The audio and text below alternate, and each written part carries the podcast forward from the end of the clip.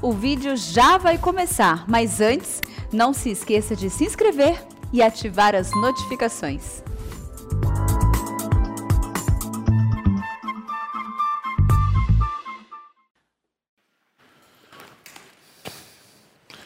Meus queridos irmãos, vamos abrir a palavra de Deus no livro dos Salmos. Nós vamos ler o versículo 6. Nós vamos fazer uma meditação baseada numa frase desse versículo para encorajar você nessa manhã. Amém? 68. Acharam? Eu estou falando em línguas estranhas aqui? Falei. Eu não erro. Salmo 68, versículo 6. Vamos ler juntos, bem forte, que esse salmo é maravilhoso. Vamos lá? Salmo 68, versículo 6. O que é que diz? Deus faz que o solitário more em família, tira os cativos para a prosperidade, só os rebeldes habitam em terra estéril. Amém. Eu quero me fixar nessa frase. Deus faz que o solitário more em família. A igreja, dois pontos, é o lugar onde Deus põe o solitário em família. Amém? Então vamos repetir? A igreja é onde Deus põe o solitário em família. Aumenta, meus amados irmãos, cada dia mais os críticos contra a igreja. É impressionante. Existe um movimento que diz assim: eu amo a Jesus, mas não gosto da igreja. Esqueça a igreja e siga Jesus. E é tão interessante, porque até mesmo os pastores, professores de seminários, pessoas que se dizem membros de igreja, crentes, estão embarcando nessa barca furada. Por quê? Porque é impossível você amar a Jesus e não gostar da igreja. Quem ama a Jesus, ama a igreja, ama os seus irmãos. E a maior prova que você nasceu de novo é que você ama os seus irmãos, você ama a igreja. Amém? É impossível você amar a Jesus e não amar a igreja. E a igreja, ela não é uma empresa, a igreja não é um clube, a igreja não é uma organização social, não é uma instituição humana. A igreja é a família de Deus, organismo vivo. Existem defeitos nas instituições, na igreja visível, nos homens que compõem a igreja. E isso vai continuar até o fim do mundo, até Jesus voltar. Porque Jesus semeou o trigo mas veio Satanás e semeou o quê? O joio. E Jesus diz: ambos vão crescer juntos e misturados. E quem você pensa que é joio é trigo. E quem pensa que você acha que é trigo é joio. E a igreja sofre nesse conflito histórico. Mas o salmista, de uma forma maravilhosa, esse salmo é maravilhoso. Diz que Deus faz que o solitário more em família. A igreja é o lugar onde Deus coloca os solitários. E o que, é que significa no hebraico essa palavra solitários? Solitário significa, no sentido direto da palavra, único, aplicado para filho único. Porque quando se fala em filho único, fala em filho solitário, um. Mas essa expressão solitário denota também alguém que está no deserto, alguém que está em trevas. Veja aí no texto: Deus faz que o solitário more em família, tira os cativos para o quê? A prosperidade. Então Deus tira do castigo, Deus tira da solidão e coloca em família. E essa família é a igreja. Abra sua Bíblia, por favor.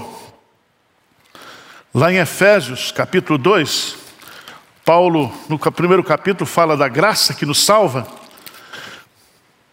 até o versículo 10, mas do versículo 11 até o 22, ele vai falar do aspecto sociológico da nossa redenção.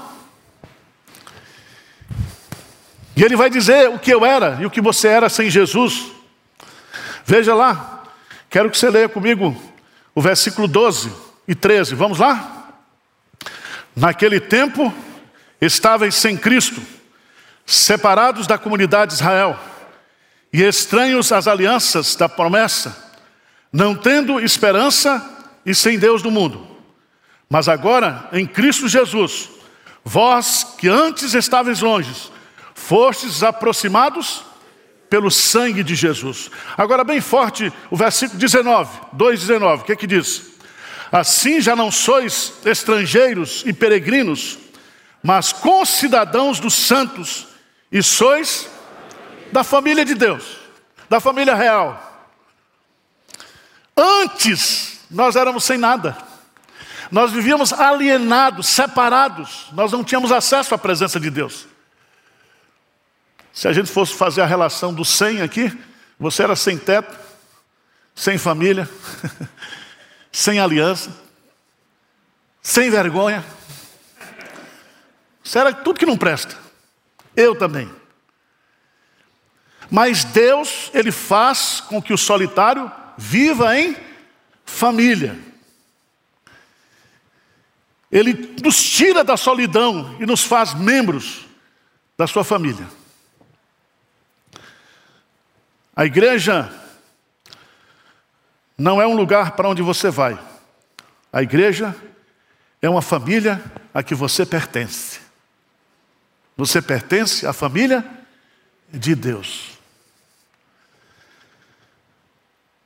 Mas eu quero chamar a sua atenção para três detalhes sobre essa família e depois três responsabilidades que você tem como membro dessa família. Primeiro, essa família é espiritual. Abra sua Bíblia, por favor, lá em Marcos. Marcos. Capítulo 3. Marcos, capítulo 3.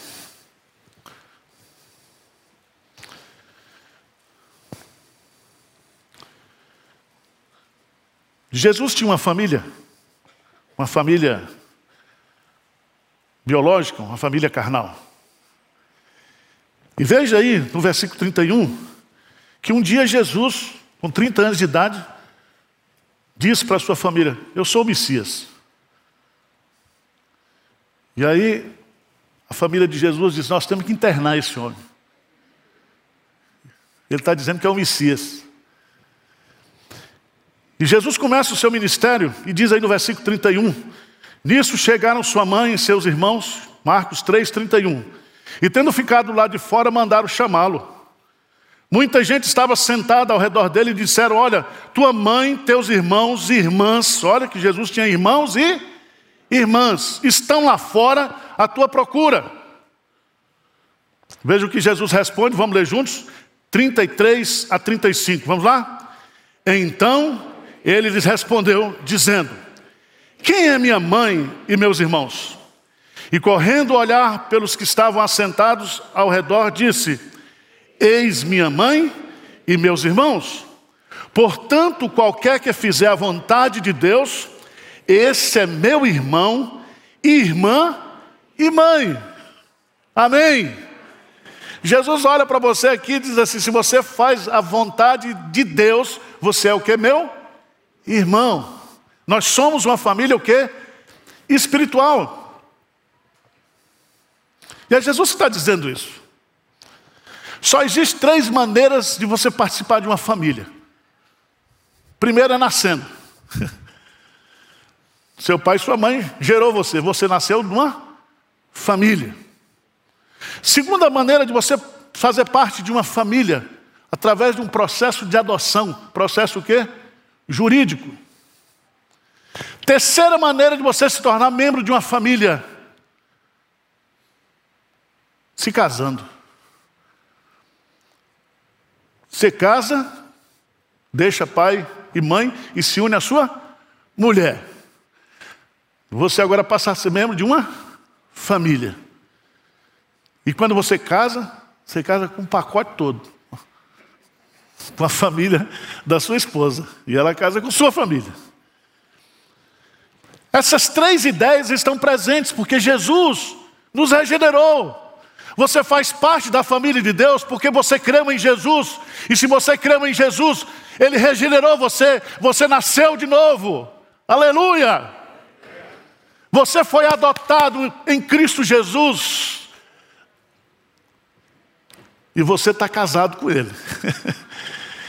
a igreja é a noiva do Cordeiro. Nós estamos comprometidos com Cristo. Então veja a profundidade do que o salmista está dizendo. Deus faz com que o solitário viva em, em família. E nós somos o quê? Uma família espiritual. Mas eu queria destacar também, em segundo lugar, que nós somos uma família assim eterna. Família eterna. Porque a nossa família, depois que a gente morrer, diz que lá no céu nem se casam, nem se dão o quê? Em casamento. Mas, quando a gente morrer, nós vamos para onde? Para casa do nosso Pai.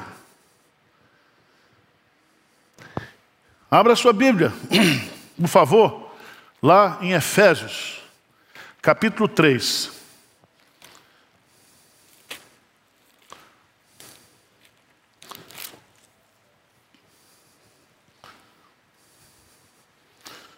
Versículo 14 e 15, o que, que diz? Paulo diz assim: Por esta causa me ponho de joelhos diante do Pai, de quem toma o nome toda a família, tanto no céu como na terra. Preste atenção, nós estamos aqui adorando a Deus nessa manhã. Lá no céu não tem manhã, não tem tarde, nem noite. Mas a igreja que está lá também está o quê? De joelhos diante do Pai. O Claudinei, que partiu essa semana, a dona Maria Alcântara, os nossos irmãos que se foram nessa pandemia, todos eles estão na casa do Pai. E eles estão adorando a Deus. Vocês estão entendendo ou não? Nós fazemos parte da comunhão dos santos. Essa doutrina significa que a morte para nós é só uma mudança de local de adoração, é só uma mudança de habitação. Bondade, certamente bondade e misericórdia me seguirão todos os dias da minha vida. Então habitarei na casa do Senhor. Casa do Senhor no hebraico. Betel. Casa de Deus. Família de Deus. Então, meus amados irmãos, você está com dificuldade de viver a igreja aqui na terra? Pastor, eu quero lhe dar uma má notícia. Uma boa notícia. Você vai passar a eternidade com essa pessoa aqui que você não gosta aqui da igreja. Você já pensou, Arival, para todo sempre? Então você começa a me amar logo daqui. Porque não vai ter jeito. Sabe que nós vamos, vamos dar uma melhorada, né? em todos os aspectos. Mas irmãos, sabe o que está acontecendo? Nós não estamos sabendo o que é igreja. Nós estamos tendo um conceito mundano de igreja, interesseiro de igreja. Essa igreja é espiritual, é eterna. Essa igreja é a igreja dos diferentes. Só vai para o céu quem é diferente. E lá, se você abrir Apocalipse, capítulo 5, por favor.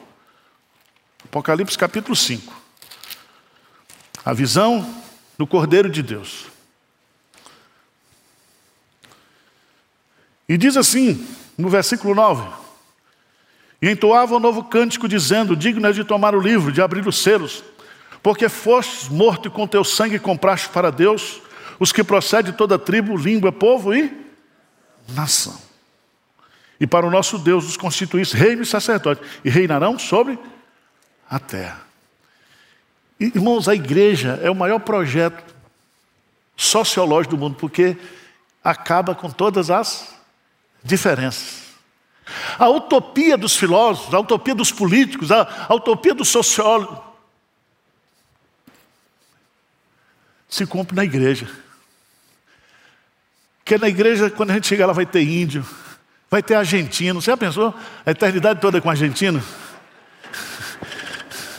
Vai ter sueco, vai ter cigano. Você não gosta de cigano? Olha. Vai ter quilombola. A igreja dos diferentes.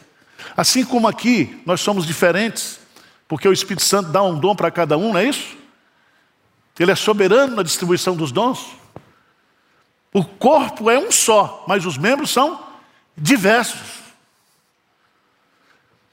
Cada membro da igreja é diferente um do outro. Cada membro da igreja tem dons diferentes. Nós somos uma unidade na diversidade. E assim vai ser o céu. Vai ser o céu. A nossa família é uma família multirracial. Multirracial. Mas eu queria chamar sua atenção para três responsabilidades que eu e você temos como família de Deus. E eu quero ir com você lá para 1 Tessalonicenses capítulo 2. Para mim, Paulo foi o maior intérprete da mente de Cristo. Ninguém interpreta melhor o pensamento de Jesus do que o apóstolo Paulo, claro, pelo poder do Espírito Santo. E Paulo, ele tem uma visão da igreja que é grandiosa, que é gloriosa. Mas ele diz que enquanto nós formos igrejas, e aqui eu quero, são três lições muito práticas que Paulo está nos ensinando. Veja no capítulo 2, versículo 7. Vamos ler juntos? Embora pudéssemos, com enviados de Cristo, exigir de vós a nossa manutenção, todavia nos tornamos carinhosos entre vós, qual ama que acaricia os próprios filhos. Qual a minha primeira responsabilidade como membro dessa família? Nós devemos ser como mães carinhosas que cuidam dos seus filhos. Irmãos, quando eu vejo os pastores falando na televisão, gritando, parece que o bicho está encapetado. Não tem amor, não tem, não tem nada. A igreja é um lugar de carinho, é um lugar de amor. E o amor de mãe é de graça, é ou não é?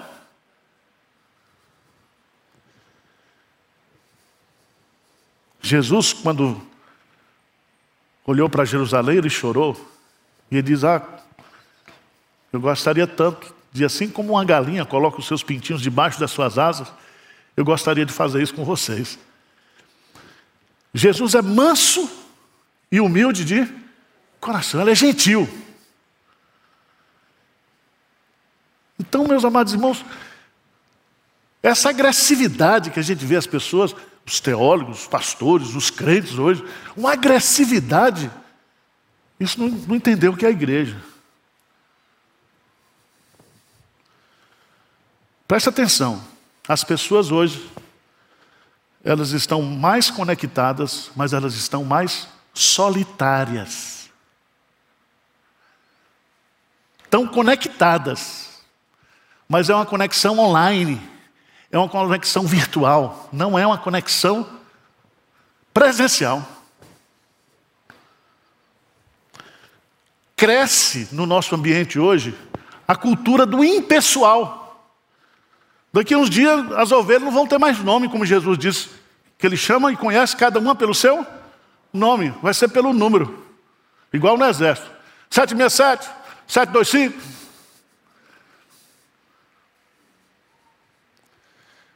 Mas Deus conhece a gente pelo nome. Deus chama cada estrela pelo seu nome. Igreja é lugar de carinho, igreja é lugar de relacionamento, igreja é lugar de afetividade. Lá no Japão, já há alguns anos, por conta da obsessão do japonês pelo trabalho, existe família de aluguel. E é caro, eu fui ver o preço. Os filhos estão trabalhando, não tem tempo para os pais. Então os filhos dizem assim: Eu não posso ir, mas eu vou pagar alguém para ficar aí. E aí, as, as empresas vão lá, tem para toda idade, para todo gosto. Você escolhe no, numa relação. Aí vai lá, passa duas, três, quatro horas e recebe mais de mil dólares. Família de Aluguel. Mas a igreja não é assim. A igreja é todo junto, misturado aqui, brigando, se beijando. A igreja, ela vive entre tapas e beijos. Mas nós somos família. Eu acho que a cultura que mais se parece com a, a igreja é a cultura italiana. Porque briga, briga, briga, mas depois vai cantar ópera. Nós somos família. Então deixa de ser azedo. Olha, você é muito azedo. Você está muito amargurado. Você só critica, critica, critica, critica, critica. Você é templo do Espírito Santo. Você é membro da família de Deus. Para de reclamar.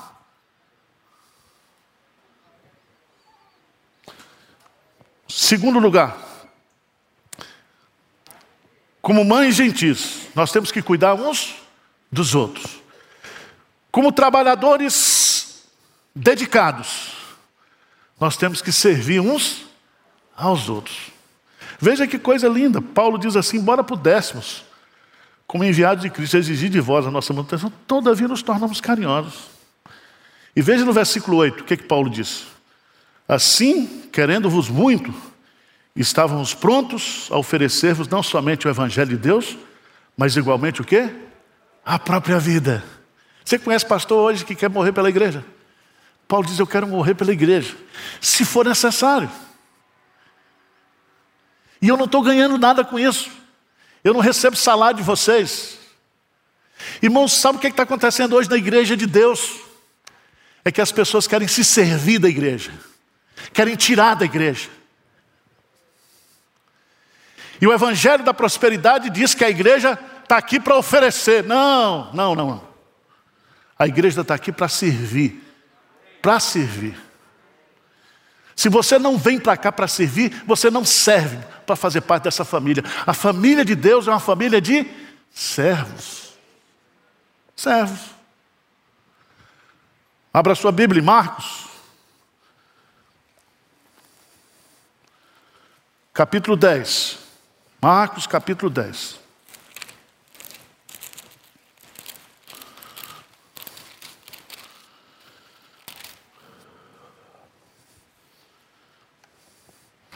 Você já notou que para a gente ser crente dedicado, a gente paga para ser crente? Já notou isso? Olha, se eu fosse deputado federal, eu estava rico. Mas Deus me chamou para ser pastor. E eu não vou me rebaixar, não. nem quero ser ministro de nada. Sou ministro do Evangelho, pregador do Evangelho. E quero morrer pregando o Evangelho. Não quero dinheiro. Nós já temos uma herança grande lá. Nós já somos herdeiros de Deus e co-herdeiros em Cristo Jesus. Tudo é vosso e vós de Cristo. Então não estou nem aí. Veja o que Paulo, que Jesus vai colocar aqui.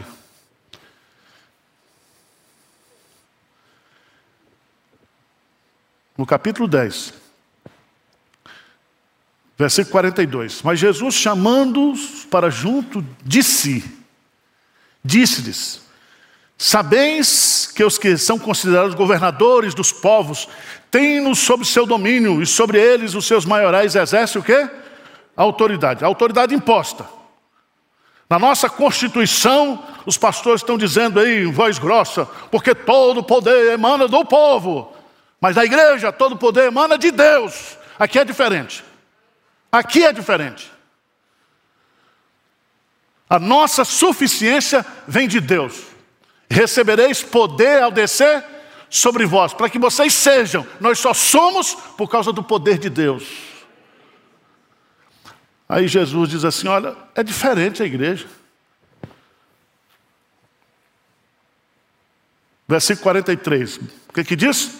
Mas entre vós não é assim. Pelo contrário, quem quiser tornar-se grande entre vós, será esse o que vos. E quem quiser ser o primeiro entre vós, será servo de todos, não de alguns. Quer ser o primeiro? Serve a todos. Serve. Sabe por quê? Porque a nossa referência é Ele.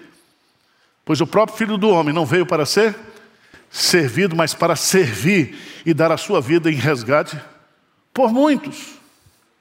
Irmãos, veja bem, Deus já deu tudo para nós em Cristo Jesus. Nós já temos tudo. E você ainda vem aqui para tirar, seu desgraçado? Você vem para cá ainda para fazer isso? Não pode. Você vem aqui para servir. Servir a igreja. Por fim, por fim, como mães gentis, cuidando uns dos outros, como trabalhadores árduos, servimos uns aos outros. Mas Paulo vai usar uma figura lá em 1 Tessalonicenses 2. Volta lá para 1 Tessalonicenses 2. Ele vai dizer uma coisa que é bonita demais. 1 Tessalonicenses capítulo 2, versículo 11. A igreja não é uma família? Tem que ter amor de mãe, tem que ter trabalho de servo, tem que ter a figura paterna. Sabeis ainda, verso 11, de que maneira, como o pai a seus filhos, a cada um de vós, o que, que ele diz? Exortamos, consolamos e admoestamos, para viverdes por modo digno de Deus, que vos chama para o seu reino e glória. Terceira responsabilidade, como pais amorosos, nós devemos encorajar uns aos outros. Encorajar. Lembra do batismo de Jesus? Quando Jesus estava sendo batizado, ouviu-se uma voz do céu: Este é o meu filho amado, a quem eu me comprazo. De vez em quando você tem que dizer para o irmão, como um pai diz para o filho: Eu te amo, você é o meu orgulho. Tá certo. Nós precisamos ouvir palavras de encorajamento.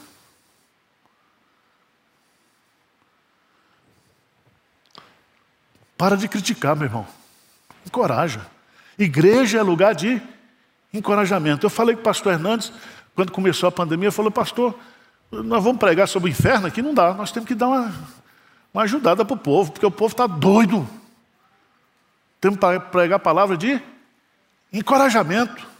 Há tempo para tudo. Há tempo de brigar. Há tempo de parar de brigar.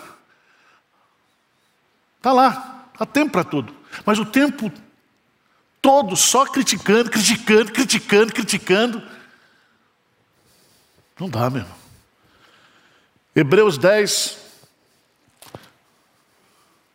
Hebreus 10, 24 e 25. Vamos ler bem forte esses dois versículos. O que que diz? Consideremos-nos também uns aos outros, para nos estimularmos ao amor e às boas obras. Não deixemos de congregar-nos, como é costume de alguns.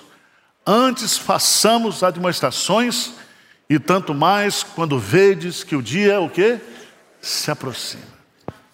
Cristo vai voltar, mas nós não podemos deixar de congregar-nos. E nós devemos nos congregar para nos estimularmos ao amor.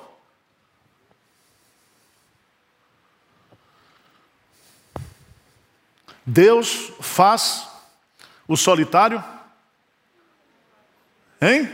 viver ou habitar em família. Então ele pega todos os solitários e põe dentro da igreja. Para nós vivermos como família. Amém? Mas eu queria convidar a você a ficar de pé.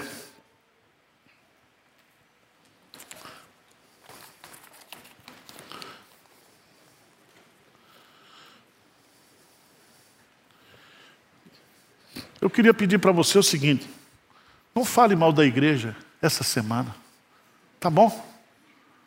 Não fala mal, não. Tem uns pastores aí na mídia que estão é, ganhando seguidores porque fala mal da igreja.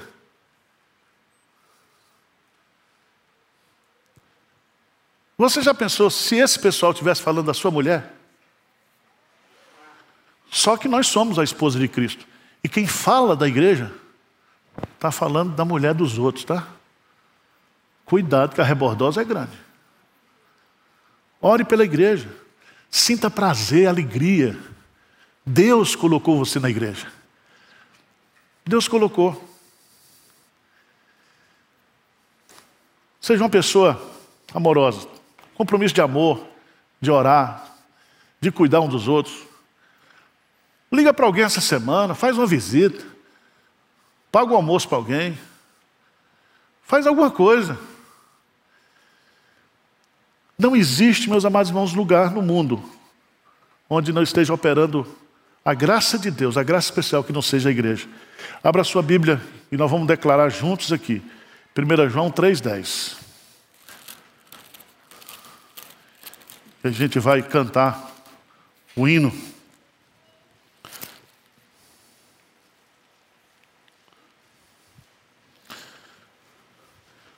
Só existem duas filiações espirituais: ou você é filho de Deus, ou você é filho do diabo. Se Deus nos fez habitar em família, é porque nós nos tornamos o quê? Filhos de Deus. Veja o que diz bem forte aí. 1 João 3,10. O que, que diz? Nisto são manifestos os filhos de Deus e os filhos do diabo. Todo aquele que não pratica justiça não procede de Deus nem aquele que não ama a seu irmão. E quem é seu irmão? É a igreja. Nós somos um, um bando de ex-solitários. Se puxar nossa capivara aqui, estamos perdidos. Ame a igreja, ame. Senhor Deus, derrame amor no nosso coração. Amor uns pelos outros. Que o Espírito Santo abra os nossos olhos para nós contemplarmos a beleza da igreja, as virtudes da igreja, o poder da igreja. Somos a igreja gloriosa, a igreja de Cristo, a igreja que as portas do inferno não poderão prevalecer contra elas. Coloca amor no nosso coração, uns pelos outros, capacidade de suportar, de entender, e que a gente pare de reclamar, de resmungar, de murmurar, de criticar, Senhor. Dá-nos um coração dócil, coração feliz. Essa é a nossa oração em nome de Jesus. Amém, Senhor.